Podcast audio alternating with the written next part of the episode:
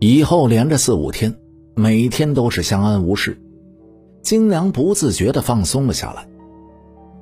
这天晚上，金良正在房上犯瞌睡，突然一道黑影直奔郭凤的家里飞去。金良是大惊失色，难道自己的判断是错误的吗？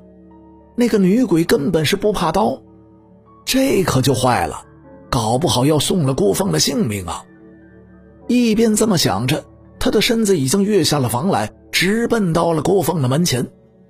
他拉开房门冲了进去，将放在桌上的腰刀抽了出来，回身只看见郭凤正睡眼惺忪的坐在床上看着自己。鬼呢？这时隔壁响起了郭隼的喊声，这“阿”字还没有喊完，声音却是没了。金良一拍大腿骂道：“混账，跟我玩声东击西的，真是鬼得很呐！”说着，又是冲出了屋去，越过了院墙，向着郭隼的卧房跑去。冲进了卧房里，只看到郭隼歪在了床边的地上，闭着眼睛，也不知道是死是活。金良横刀紧接着四周，脚步缓缓地向郭隼移动。到了床边，他正要伸手确定一下郭隼的呼吸，突然从床顶上袭来了一股凉气。金良就地一滚，手中钢刀向后这么一划，身后一声的惨叫。金良心中一喜呀，翻身又是一刀劈向了一个黑衣的女鬼，正砍中她的腰间。女鬼栽倒在地，慌忙的求饶道：“官爷，听我一言。”金良收住了刀势，厉声的问道：“恶鬼伤人。”还有什么话说？女鬼继续的说道：“官爷的宝刀在手，听我说完再杀我也不迟啊。”说话间是喘息不已，似乎受伤很重的样子。此时郭隼也醒了过来，他看到了屋里的场景，忙对着金良说道：“哎，金爷，快把这个女鬼出去，她要把咱们都杀光呀！”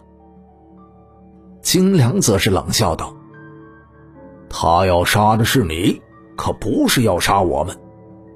我已经答应让他把话说完了。”郭隼还要说话，金良一摆钢刀，他这才闭上了嘴。女鬼冷笑着说道：“官爷，我是他的女儿郭香，孝妇的典范。”金良非常的惊讶呀。女儿死后化为厉鬼杀爹吗？这简直是骇人听闻呐！女鬼尖声的笑道：“我变成了这副模样，都是拜郭隼所赐。他的所作所为更加的骇人听闻。”金良知道，他要讲述的将是一个不为人知的隐秘的故事，便也不再插嘴。原来呀，郭香的丈夫当兵五六年没有回来。这中间，郭隼曾偷偷的对郭香提出来过，让她改嫁。郭香当然是不肯了，因为她深知郭隼并不是为了她好，只不过想找个机会弄点钱花。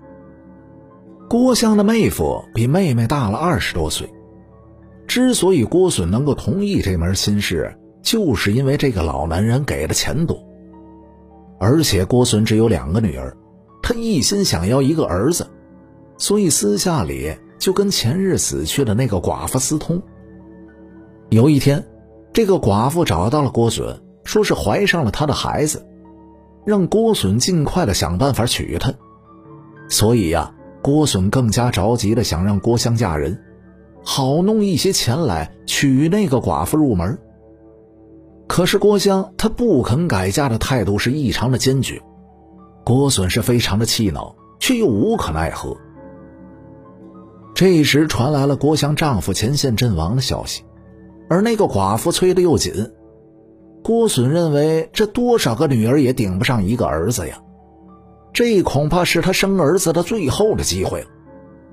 在他了解了本县对孝妇以及贞洁烈女有比较丰厚的奖励之后，便动了杀死郭襄的心了。这一天的晚上，趁郭襄路过村头大河的时候，郭隼将其推进了河里，然后就四处求救，造成了溺水追随亡夫自杀的假象，果然是欺骗了所有的人。金良听完了郭襄的话。半晌是无言，那个郭隼则是气急败坏，不间断的大骂这个郭襄，非常的难听。其实啊，金良从心里已经相信了郭襄的话，但还是隐隐的有一些怀疑。郭隼此时的行为，则是更加坚定了他的想法。那郭襄死后一直在找郭隼，不可能是没有缘由的。金良则是叹了一口气。站起身来，走了出去。郭隼想要跟出去，却被一股大力拽了回去。一声闷哼过后，再也没了声息。第二天，郭隼被发现死在了家中。县衙门的官差来调查案件，而且带了仵作过来，验明那个死去的寡妇，她确实已怀有身孕。金良便知道。自己内心的感觉没有错。这件案子注定是一个无头公案，郭襄报了仇，但是金良的内心非常的沉重，他开始思考：这贞洁和孝顺是不是逼死了无数个无辜的人呢？